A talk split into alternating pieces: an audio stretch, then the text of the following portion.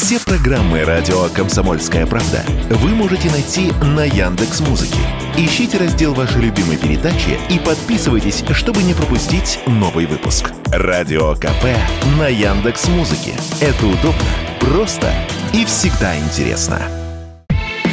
В январе 2023 года число предложений о продаже поддержанных автомобилей премиум-класса Mercedes-Benz, BMW, Audi, Lexus выросло более чем на 60% по сравнению с прошлым годом. Об этом сообщили известиям на платформе Авито Авто. Наиболее активно владельцы пытаются избавиться от машин, купленных за последние три года. Количество таких объявлений увеличилось вдвое. Эксперты связывают тенденцию со сложностями в обслуживании. Кроме того, некоторым владельцам машин стало дорого их содержать, поэтому их продают, говорит автоэксперт Ян Хайцеер стоимость владения таких машин сильно увеличилась, и расходы на запчасти и сервис возросли на 30, 40, а то и на 100% где-то. И они сказали, стоп, лучше я продам эту машину и куплю что-нибудь попроще. И так они делают. На этих машин скопилось все больше и больше. Если более полугода назад на них были очень высокие цены, и там что-то смели при ажиотаже и продавалось неплохо, то сейчас продается плохо, количество таких автомобилей растет, потому что вторичный рынок тоже очень слабый. То есть люди в основном покупают какие-то машины машины попроще.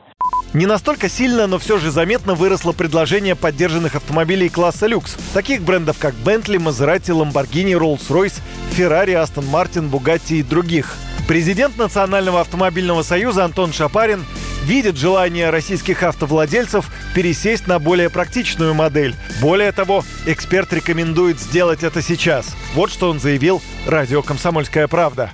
Проблем с такой техникой а, будет много. А, я всем своим знакомым уже давно сказал, что наступает время простых и понятных автомобилей, таких как Toyota. Если у вас есть Mercedes, то разумно сейчас его продать, пока есть желающие его купить, но на эти деньги приобрести Toyota, потому что ее обслуживать будет гораздо проще. Со сбытом таких автомобилей уже начинаются существенные проблемы, потому что люди видят сложности с запчастями, люди видят дефицит и понимают, что он будет только нарастать.